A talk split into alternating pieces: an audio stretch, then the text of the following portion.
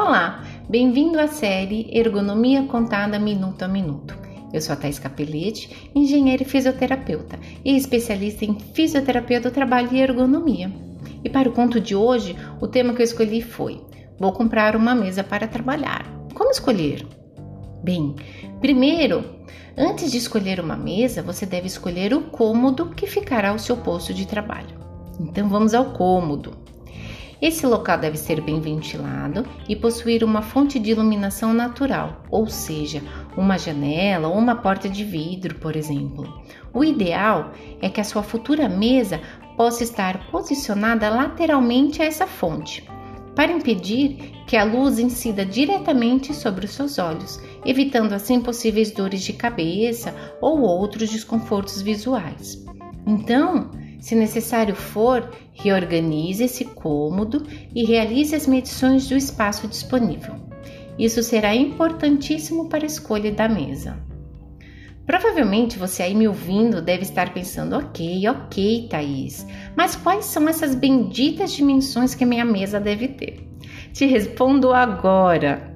Essa mesa tem que ter uma altura entre 72 e 75 centímetros uma profundidade, ou seja, a distância entre a borda frontal e a borda posterior da mesa de no mínimo 60 centímetros. Uma largura, ou seja, a distância entre uma borda lateral e a outra de no mínimo 80 centímetros.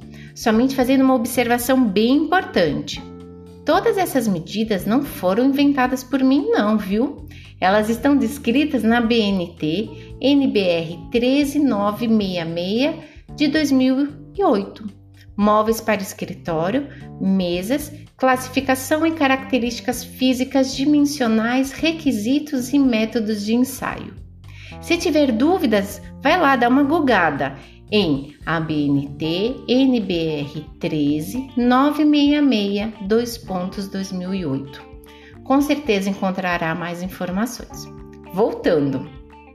Agora, tenho certeza que você se perguntou: será que cabe uma mesa dessa lá no meu espaço? Se você ainda está na dúvida, então para o áudio e vai lá, mede de novo para ter certeza. Eu vou ficar aqui torcendo porque sim. E aí? Vai dar? Sim! Ufa, que bom! Então pode parar o áudio por aqui e corre lá para a internet para começar a sua seleção. Boa sorte, viu? E se precisar da minha ajuda, nas informações do podcast você saberá como me encontrar. Hum, para você não?